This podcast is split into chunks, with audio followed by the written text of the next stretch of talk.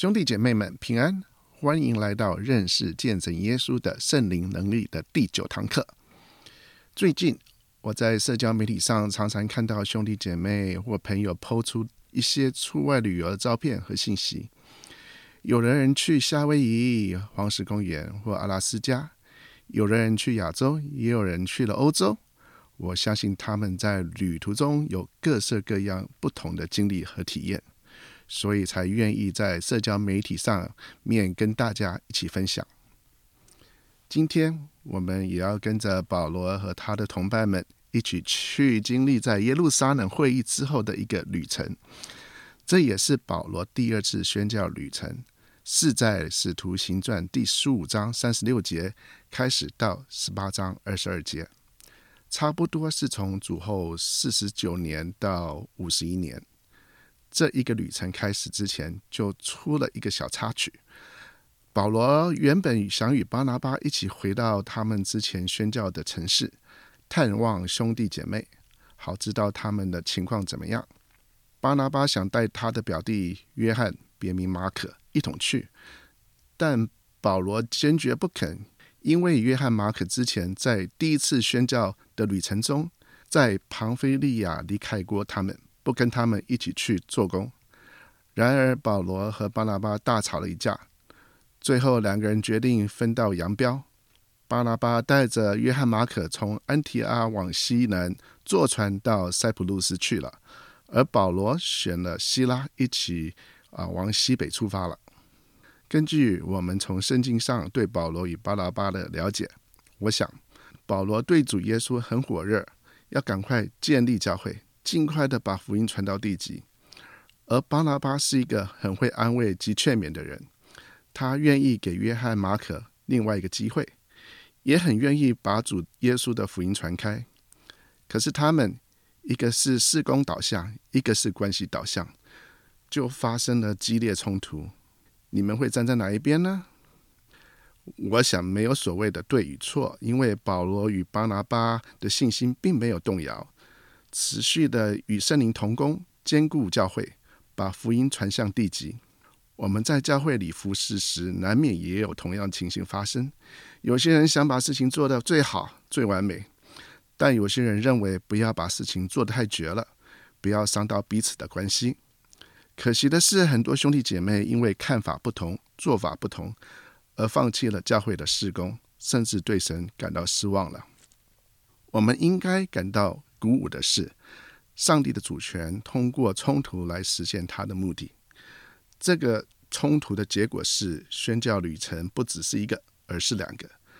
他告诉我们，神可以通过各种方式来推进他的福音，圣灵的工作不会停止。他甚至可以通过冲突给我们带来成长。后来，在保罗的书信里。我们看到保罗和巴拿巴似乎又成为了同事。保罗不仅开始欣赏约翰马可，而且非常依赖他，以至于他请求约翰马可在他生命最后的时刻来到他身边。我们来到第十六章，在这里，保罗的队伍增加了一个新成员。保罗和西拉来到了路斯德，遇见了提摩太。提摩太的父亲是希腊人，母亲是犹太人，从小就教导他了解圣经。保罗在提摩太后书称赞他说，他有个无为的信心，呃，在英文是 sincere faith，从小就明白圣经。提摩太可能在保罗第一次宣教旅行期间成为基督徒的。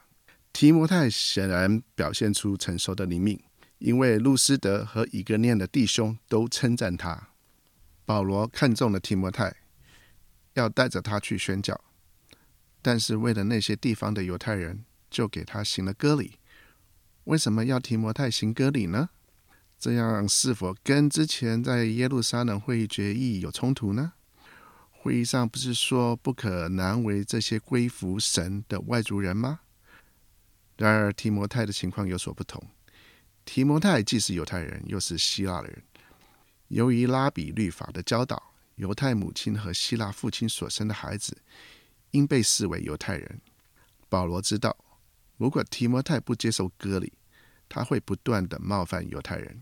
因此，作为对犹太人传统的尊重，以及为了维护犹太人与外邦人的团结，提摩太接受了痛苦的手术。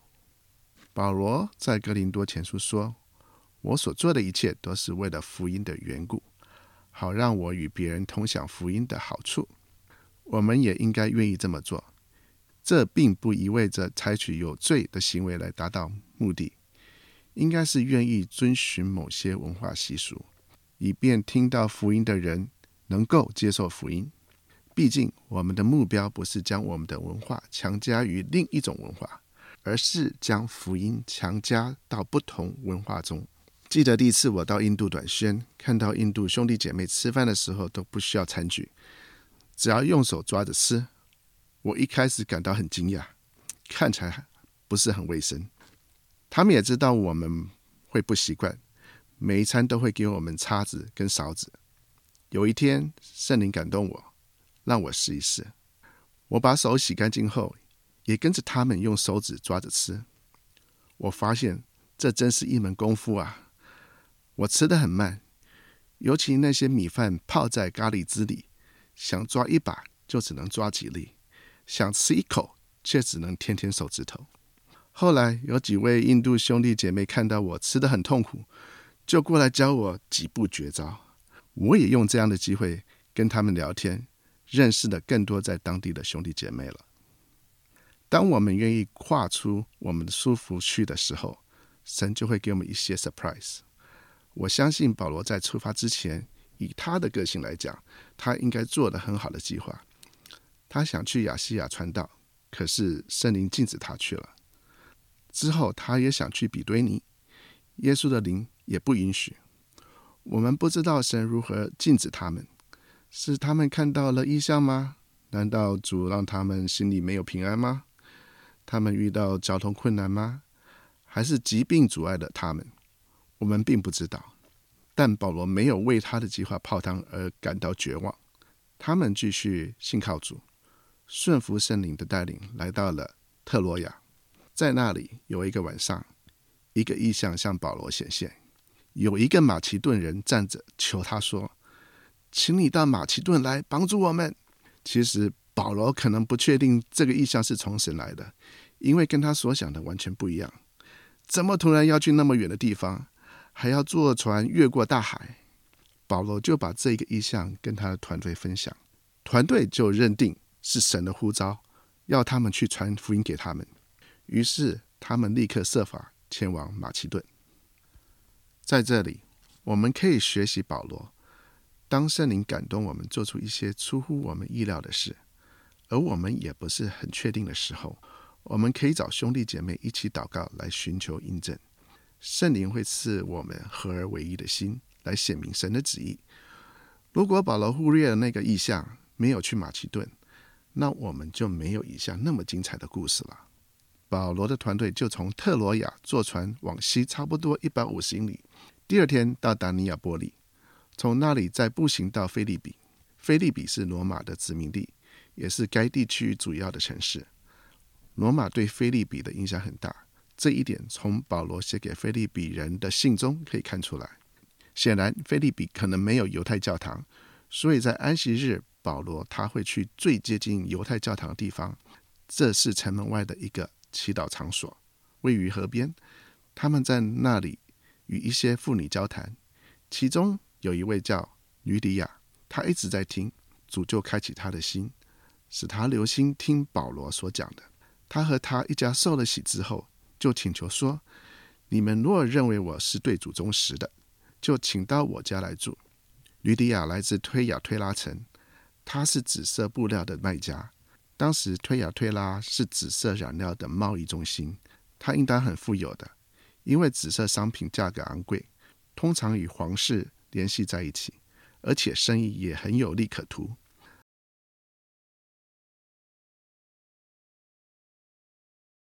他在家里招待客人，也表明他确实是富有。吕里亚是一位企业家，在菲利比创业。但尽管事业上取得了成功，她仍然寻找更多。路加说她是一位敬畏神的妇女，因此满有恩典的神打开他属灵的眼睛，使他能够拥抱耶稣为主。又有一次，保罗他们遇到一个被污鬼附着的婢女，在英文圣经里说她是一个奴隶，她是行占卜的，使她的主人们能够发大财。这个女孩有占卜的邪灵，她能够为人预测未来。她跟着保罗团队喊叫：“这些人是至高神的仆人，向你们传讲得救的道路。”她一连多日的这样喊，保罗觉得厌烦，就转身对那鬼说。我奉耶稣基督的名，命令你从他身上出来。那鬼就立刻出来了。这个奇迹导致这个婢女主人的收入遭受重大损失，并引发了对福音的反对。反对的理由是保罗和希拉提倡罗马人实行非法的习俗，当局不得不将其视为严重的投诉。群众一起来攻击他们，裁判官就剥去他们的衣服，打了很多棍，就把他们放在监牢里。尽管保罗和希拉经历了被剥光衣服、鞭打和下监狱的羞辱和痛苦，但他们还在午夜祈祷、唱诗。其他囚犯都听到了。突然发生了大地震，以致监牢的地基都动摇起来，所有的监门立刻开了，囚犯的锁链都松了。奇怪的是，他们并没有逃跑。虽然保罗和希拉可以在混乱中逃跑。但是我相信是圣灵要他们留下来拯救狱吏的生命。狱吏醒过来，看见监门全开，以为囚犯都已经逃脱了，就拔刀想要自刎。保罗大声呼喊说：“不要伤害自己，我们都在这里。”不可思议的是，狱吏冲向保罗和希拉，在他面前颤抖，趴着说：“先生，我们应该做什么才可以得救？”保罗和希拉说。当信主耶稣，你和你一家人都必得救。很快的，狱吏全家都听到了福音，相信了福音，并接受了洗礼。狱吏本着谦卑和忏悔的态度，不仅为他们清洗伤口，还为两人准备了饭菜。哈利路亚！这真是福音的大能啊！狱吏不再将他们视为囚犯，却像主内弟兄一样关心他们，款待他们。狱吏和他的家人也为他们的新生活大大的喜乐。后来，保罗和希拉被当地的裁判官释放，请他们离开那城。两人出了监狱，就到吕底亚的家里去，见了弟兄们，劝勉他们一番，就离开了。在十六章，我们看到神为他忠心仆人的预备。首先预备的吕底亚，供他们吃住，有一个落脚的地点，使他们能够出去传福音。神也借着被鬼附的女奴隶赶出她身上的恶鬼，把耶稣的名传遍了腓立比。又因为女奴隶的主人的控告，把他们囚禁到监狱里。神显神迹，使狱吏一家人信主受洗了。保罗他们因此也得到了保护，让他们平安地离开了腓立比。我们也在这里看到圣灵的大能。一个有钱人，一个被鬼附的，和一个军人。这些人可能都不是我们传福音的首选。我们可能认为，有钱的人他什么都不缺，他很难接受福音。被鬼附的太可怕了，我不想去碰。军人太固执了，他们一板一眼，很难说服他们。可是我们从这里看到的，的确是圣灵的大能，能够让有钱人信耶稣得永生，被鬼附的女孩得医治。也让军人悔改信主，全家一起得救。所以，让我们互相勉励，不要把我们传福音的对象限制在一个框框里，走出那个框框来经历圣灵的大能。接下来，在第十七章，保罗的团队往西南走了差不多一百英里，来到了帖撒罗尼迦，是当时一个重要的海港，现在仍然如此。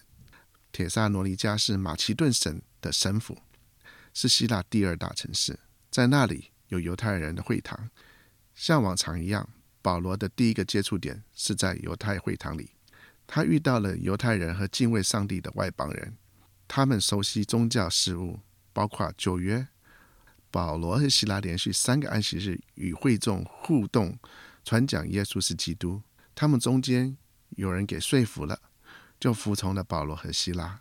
还有一大群虔诚的希腊人和不少显要的妇女。这么多人归主，令许多犹太人嫉妒。心怀不满的犹太人招募了一些暴徒，以激起公众对保罗和希拉的愤怒。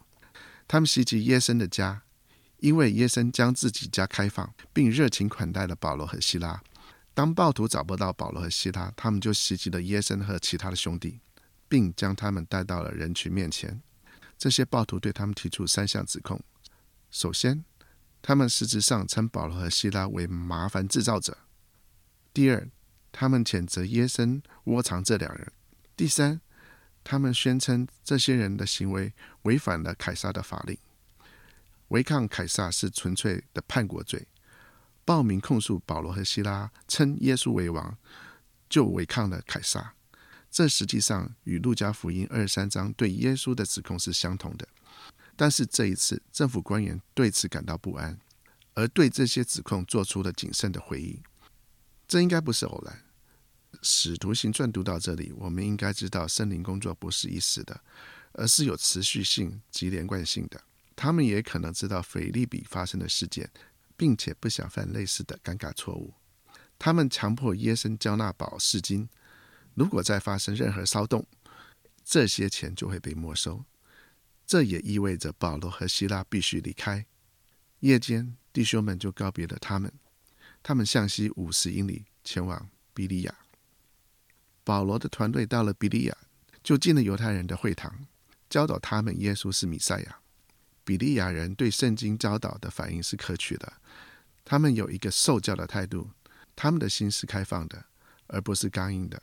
他们对所学的东西很认真，他们因属灵的洞察力而受到赞扬，而且不容易受骗。他们听了保罗的话，然后开始做自己的作业，要知道所听是否与圣经符合。这群人不仅仅在安息日学习圣经，他们每天见面都花时间思考经文。由于这种对保罗教导的忠诚，许多比利亚人相信了，不仅许多犹太人相信，而且许多希腊人也相信。于是比利亚教会诞生了。不幸的是，帖撒罗尼迦的犹太人听到保罗在比利亚传讲耶稣，就前往比利亚煽动暴民反对保罗。弟兄们立刻把保罗送到海边去。显然，保罗是迫害的主要对象，因为希拉和提摩太在他离开城镇时并没有离开。他们留下来兼顾比利亚的兄弟姐妹。保罗乘船往南去了雅典。后来，保罗安全到达了雅典之后，他才差派护送他的人回去找希拉和提摩太来与他会合。雅典是现今希腊的首都，城市的中心非常开阔，古典时期伟大的古迹清晰可见。它仍然是伟大哲学家的象征，是苏格拉底、柏拉图。和亚里士多德发光的地方，许多艺术家也称雅典为家。但在保罗的时期，雅典正处于它辉煌的末期。哥林多已成为希腊商业和政治中心。尽管黄金时代已经过去，保罗访问雅典时，雅典仍然是一座令人印象深刻的城市。它仍然被认为是罗马帝国文化和知识中心。可是对保罗来讲，最先打动保罗的，并不是雅典的历史、建筑或美丽的城市，最让他震惊的是雅典的偶像崇拜猖獗。保罗看到这种情况，心灵十分愤怒及激昂，对这件事情感到非常的不安。尽管保罗看到拜偶像时非常愤怒，但他在偶像崇拜者中却表现得克制和尊重，因此他会去会堂里面。以及市中心，跟他们日复一日的辩论。保罗也在那里与不同派系的哲学家争论。我们是否有跟保罗同样经历呢？我们是否看到或听到某些事情而感觉到圣灵在担忧呢？我相信保罗跟神有一个很亲密的关系。不但如此，他对神也有充分的认识，所以对圣灵极度的敏锐。他可以体会圣灵。体会神的心肠，体会到神的爱，不愿一人沉沦，要万人得救。他顺服圣灵的带领，尽心尽力，天天与未得救的希腊人争辩。希腊人中有一些人称保罗为食人牙慧的人，这个词翻译过来就是无知的炫耀。这里最初使用的术语字面意思是采种子的人。他们的谩骂并不表明保罗说的不好，相反，他表明哲学家们无法理解保罗的观点，他们不明白保罗的世界观，他们因此指责他宣扬外地鬼神，因为他们无法理解保罗对上帝、世界和救恩的观点，只接受信息的某些部分，而不是理解整体。他们就拉着保罗，把他带到亚瑞巴古那里。让保罗有机会进一步解释，并为他的信息辩护。亚瑞巴古可以指法庭或山丘。雅典人经常聚集在这里辩论和决定事务。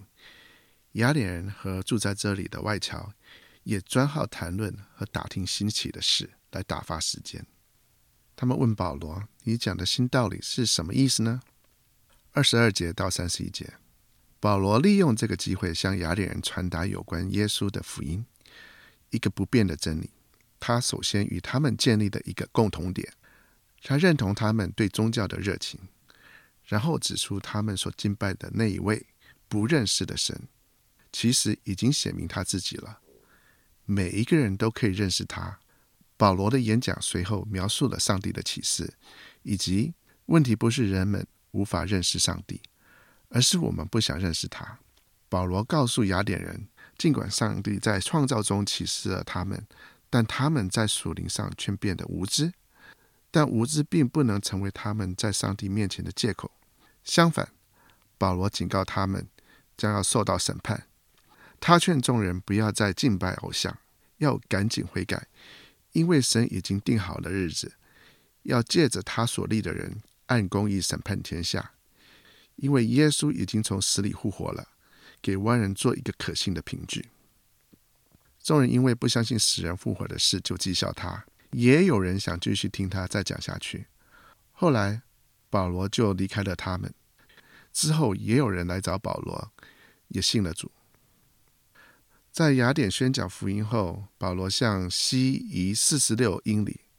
向一个商业繁荣和道德败坏的大都市哥林多来宣讲好消息。它是希腊最大、最国际化的城市，是一个政治、权力、商业和性不道德的中心。哥林多也是保罗第二次宣教之旅的最后一个主要城市。来到第十八章，保罗已经经历了一连串可怕的挑战，而哥林多的考验只会增加他的苦难。保罗在哥林多前书第二章一到五节说。弟兄们，我从前到你们那里去，并没有用高言大志向你们传讲神的奥秘，因为我曾立定主意，在你们中间什么都不想知道，只知道耶稣基督和他钉十字架的事。在你们那里的时候，又软弱又惧怕，而且战战兢兢。我说的话、讲的道，都不是用智慧的话去说服人，而是用圣灵和能力来证明，使你们的信。不是凭着人的智慧，而是凭着神的能力。保罗知道，在这个罪恶的城市里，不能依靠自己的才能和智慧，必须战战兢兢，依靠圣灵和神的能力来传讲耶稣基督和他钉十字架的事。接下来，正如我们将要看到的，主以一些奇妙的方式使他的仆人恢复活力，主赐给他同伴，他祝福保罗工作，他向保罗说话。鼓励他，安慰他，履行对他忠实仆人的应许。来到了哥林多，保罗结识了新朋友。因为凯撒格老丢下令，所有的犹太人都要离开罗马，所以亚居拉同他的妻子百基拉从意大利来到了哥林多。保罗就去找他们，主为保罗预备。他们不仅分享了他制作帐篷的生意，还向他开放自己的家。每逢安息日，保罗就去会堂辩论，劝导犹太人和希腊人归主。后来，希拉和提摩太从马其顿下来找保罗，保罗就全职传福音给犹太人。但不久之后，犹太人就起来反抗保罗，并拒绝关于耶稣被钉十字架和使人复活的信息。这事情发生以后，保罗将他的焦点转移到外邦人身上。他甚至甩掉自己的衣服，以抗议他们冷酷无情。就像他之前甩掉他们的鞋子来回应顽固听众一样。保罗被赶出会堂后去了哪里呢？就在隔壁。提多尤士都是一位敬畏上帝人，他显然是在保罗在会堂侍奉期间成为信徒的。提多向保罗和新教会开放了他的家，就在会堂附近。犹太人肯定讨厌基督徒在会堂隔壁聚会吧？不过，当他们会堂堂主基利斯布和他的全家宣称信仰耶稣时，他们不得不更加愤怒了。渐渐的，许多其他哥林多人也都相信了。在十八章第九节中，主借着异象对保罗说：“不要怕，只管讲，不要闭口。有我与你同在，必定没有人会攻击和伤害你。”因为在这城里有许多属于我的人，主告诉保罗的是这几世纪以来他一直对他子民所说的话：不要怕。我们有时认为保罗对恐惧是免疫的，但显然反对派和哥林多的情况让他感到害怕。意象中的几句简单的话，让保罗的心充满了神的爱，恐惧也被驱散了。神让保罗勇敢说话，因为耶稣正在哥林多聚集一群人。他在那个城市所做的，并不是为了保罗，而是为了实现神他自己的旨意。然后在第十二至十七节中，我们看到上帝为他提供的意象，如何让保罗做好准备，以应对犹太人的攻击。他们向迦楼投诉，声称保罗劝说人们不照律法的方式敬拜上帝。提出这一指控的原因，是为了表明基督徒不是真正的犹太教。因此不能纳入犹太教或要求罗马法律的保护，但最后迦流驳回了整个问题，拒绝参与犹太人内部的神学辩论。保罗因此获释，主信守了对保罗的应许，他确实保护了他。这是他以平常的方式保护了他，不是通过奇迹般的逃脱，而是通过司法判决。神与保罗同在，他继续在那里住了一年零六个月。把神的道天天教导他们。当保罗要返回叙利亚安提阿时，他首先在间隔里剪了头发，标志着他所立的誓言的结束。百基拉和亚居拉陪伴着他。保罗航行到以弗所，并在那里传福音。以弗所人渴望保罗留下来，但他拒绝了。他承诺，如果这是上帝的旨意，他会回来。百基拉和亚居拉定居在以弗所，而保罗则航行到该撒利亚。然后参观了耶路撒冷的教会，之后返回叙利亚安提阿教堂。保罗的第二次宣教之旅就此结束了。今天我们可以从这段宣教的旅程学习到：我们做主工的时候，虽然每个人可能有不同做事的风格，但邻里要合一，接受圣灵的带领，不要意气用事、放弃或气馁。遇到困难、阻挡、批评，包括自我批评，都是难免的。